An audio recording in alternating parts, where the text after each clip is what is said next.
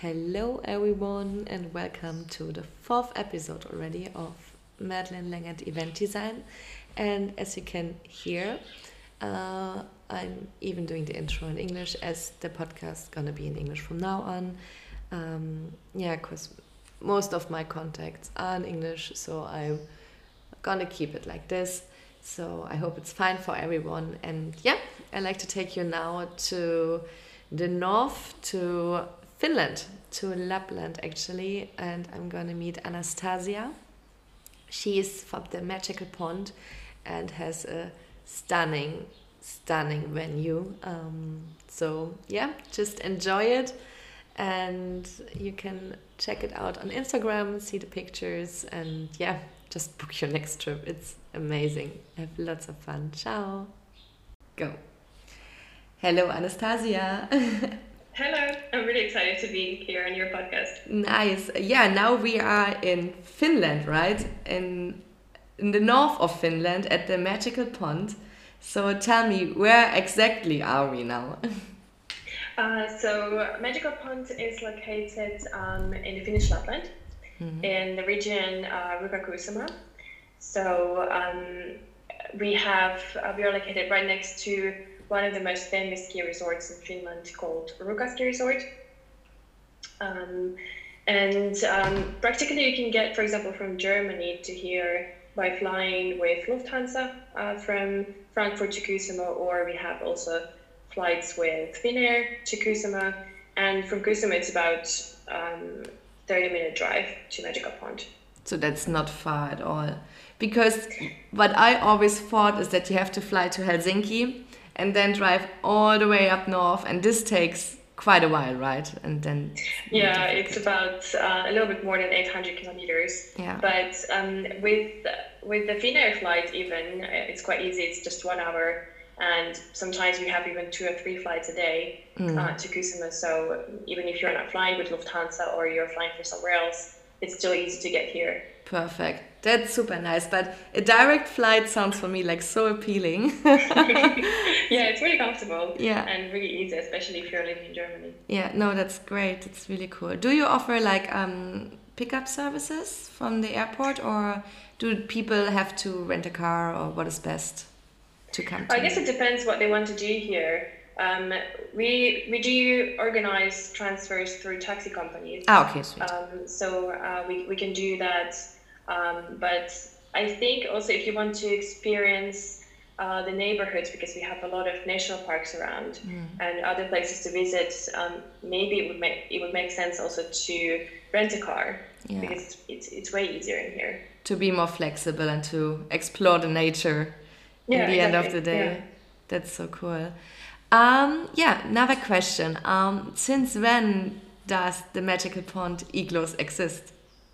Uh, we are actually quite new. We opened uh, 20th of December 2019, so it's um, about a year and a half. Nice, that's cool. How did you came up with this idea? Uh, so the idea came from uh, Johanna and Pauli. Uh, they are the, the owners of the Magical Pond. Mm-hmm. Uh, so Johanna um, grew up in the area where the igloos are built and actually her family have been owning that land since 19, 19th century. So it's been given from one generation to another. And um, because johanna's uh, johanna is thinking or she that's really a special place for her. Mm. and she really wanted to show that to um, other people um, to finnish people or people from abroad to see how beautiful nature is and um, just to show the surroundings. And they came up with the idea to to build the igloos. Yeah, it's such an amazing idea. I think it's like one of the things you have on your bucket list, basically, right? Like to go up to uh, Lapland and to see like the um, Northern Lights, it's called, right? Yeah, yeah, yeah. exactly. Yeah. How yeah. often can you see them? Like, or how likely is it that you're going to see them? And which season is best? Uh, that's a good question because um, mainly people come in the wintertime to see northern lights, mm-hmm. and of course you can never predict uh, how often you're going to see them. Yeah. You have to be uh, patient uh, and maybe a little bit lucky as well. Uh, but um, I would say that autumn is like also quite a good time to come to see northern lights. Mm-hmm. not many people know that, but uh, because in autumn we don't have any snow, so northern lights are not reflecting from the snow. They seem brighter and more colorful in autumn time. Oh. Um, so I think it also autumn it will be a really good time to come to see northern lights as well. That's nice. It's good to know because yeah, I probably by heart would go for winter as well. Yeah, because you can do also a lot of things in winter time. Yeah. It just I guess depends also what kind of activities you want to do and what you're interested in. Yeah, what are the main activities uh, you can do like over there? Um, in winter time, of course, um, uh, along with um, with the Northern Lights, you can do snowshoeing. We have snowshoes. We mm. have our own trails. Um, you can do. We have like bonfire place. You can do picnic there. Uh, we also have partner Lammitupa Winter Village, and they offer husky safaris, reindeer safaris, ice karting. So it's something um, for someone who wants to do something outdoors and being active. And um, in summertime, we have uh, stand-up paddling. Okay. Uh, you rent them out for free, uh, right? I saw it. You rent them out for free? Is it like this? Or? Yeah, yeah. Sweet. The same with snowshoes. We uh, want our customers to experience the nature at its fullest. Mm. So uh, we wanted to to give them an opportunity to experience um, that and do something something else outside as well. Um, and of course, the area is really rich for other activities. It's mm. so easy to come to the center and uh, do well, bear watching in the summer is a highlight, I would say. Oh my uh, god! what kind like of in the hide, and um, you just watch the bear in their like wilderness. So um, that's another experience that I would definitely recommend. Um, and of course, like in winter, it's uh, we have ski resort. You can do skiing. You can do um, uh, what else? Snowmobiling, uh, cross country skiing. It's your choice. Like you name it. It's there's so yeah. many things. That's amazing. It's so so cool. And basically, all of these activities are activities like if I speak for German in this sense, that are things we usually don't do. Like mm. I was never considering going on a husky um, slide, things like this to watch bears. Like yeah. no. yeah, there's uh, we we do appreciate a lot of like um, being in nature and um, spending the time with animals as well, mm. and you can see a lot of wilderness in here. So I think that's that's a really exotic experience. Yeah. Definitely. Definitely. And do you have a sauna? Like a Finnish uh, sauna? We already have sauna. So this summer we are building lounge. Uh, that would include small bar, um, a reception area, and a small sauna as well. That's something that we definitely recommend to do as well. And because we have a pond, um, there will be a chance to do ice swimming as well. Oh, for the, for the tough ones. Yeah, but it's it's really healthy actually. It's um, it helps your uh, blood circulation, mm. uh, and it's actually a really good experience when you like go in and you go out. You feel so fresh and mm. like relaxed. It's, it's it's really a unique experience. That's nice. So I really have the feeling if you go there, you can like click off all your entire bucket list in the end of the day, yeah. at least quite a lot of points. It's so yeah, nice. Exactly. Like, how many uh, of the ponds do you have? Like, how many rooms then, in this sense, do you have? Oh, we have 20 rooms. They're 20 all rooms. the same size, so uh, two adults can stay um, in the room. Or sometimes we have also families staying with like small kids. Yeah. Um, so, yeah. It's nice. And do you have a restaurant or something? Like, how is it working with food and beverage, like breakfast or something? Like, um, so our partner Slammintupa is offering uh, dining pretty much. So they have like lunches, they have a restaurant they, where they serve dinners as well. And one of my favorites is um, dinner by the fire in the Lappish hut. Mm. So it's called uh, kota in Finnish in Finnish language. And so practically they just make pretty much food in front of you, and you enjoy this local food uh, in the lavish hut by the fire, where you feel like really warm and cozy. So that's like really, um, really special experience, I would say. Nice. What is a typical Finnish dish? Like, what would you eat there, for example? Uh, oh, there are so many because we take so much from the nature. Uh, of course, reindeer is something mm. you can mm. find pretty much from every restaurant. Um, then local fish as Mm. well. Uh, then there's, for example, um, mainly like something from from like local lakes, uh, local forests. Uh, sometimes even elk, for example. Mm. Um, so yeah, Super interesting. That's that's really really- tasty, I have to say. Yeah, no, it sounds super nice. Like, yeah, time to eat. no, Yeah.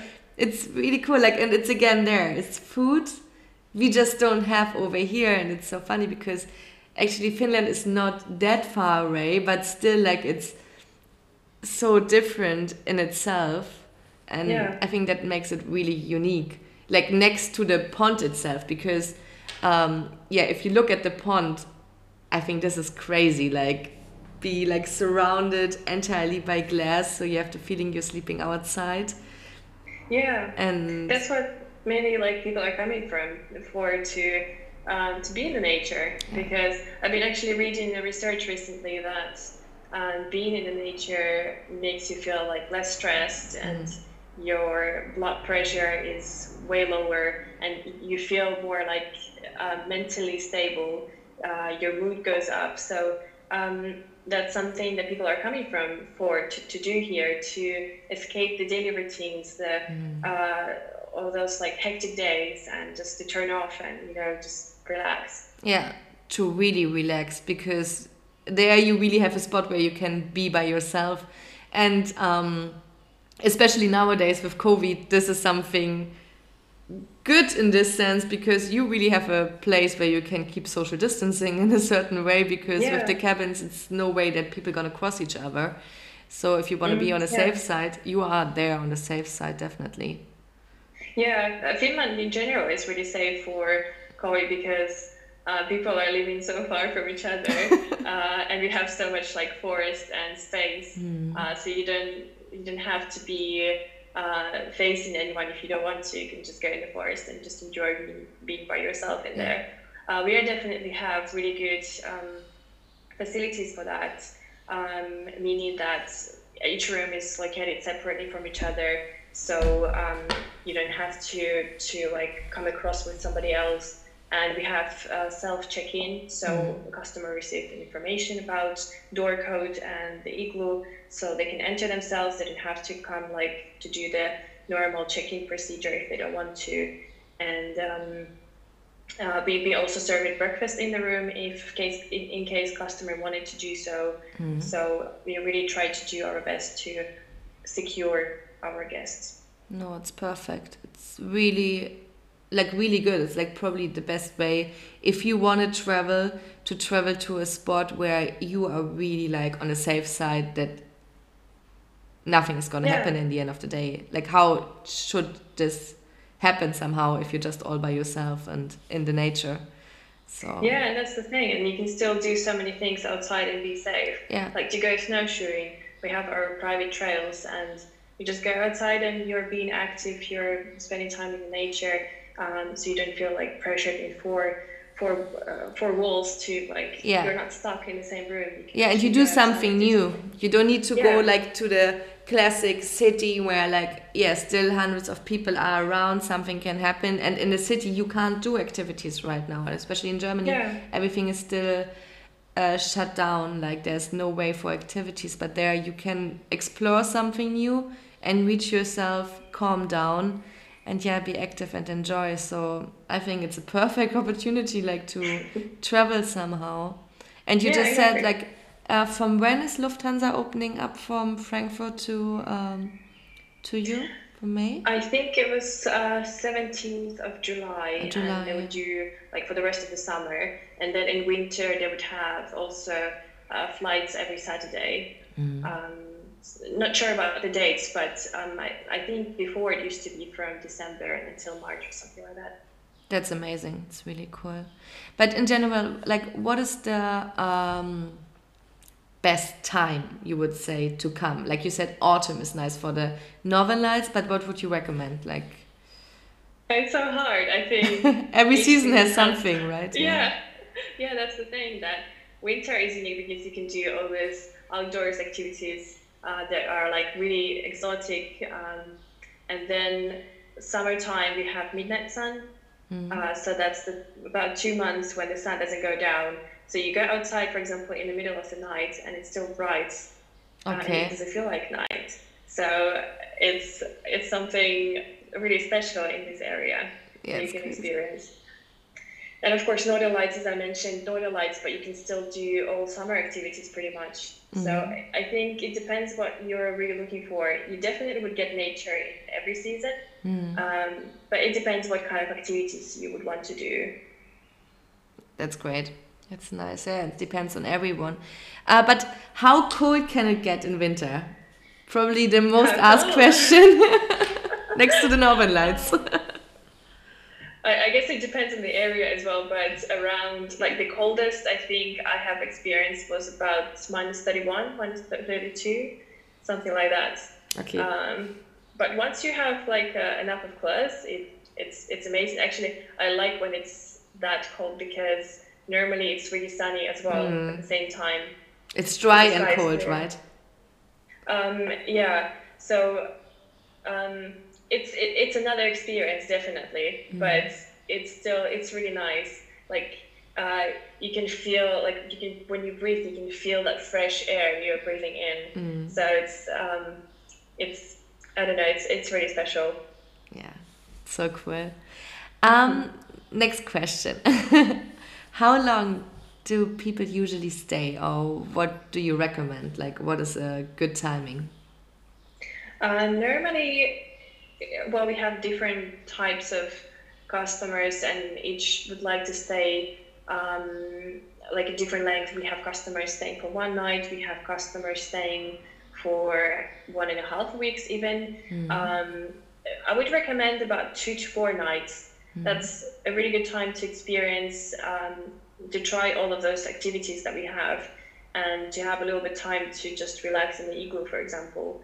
Um, but especially if if people that are having really busy lives they really appreciate like staying longer and just take it easy and um, take one day at a time and then they they would really love to stay one week yeah to slow um, down especially if it's a like family with kids then maybe one or two nights is a good good time mm. for couples maybe two to four nights so good and do you have like a certain type of person coming to you like could you I don't know, narrow it down. I think I know it's difficult, but I don't know someone who's really like active or like outgoing. Like if you have something, what they have all in common.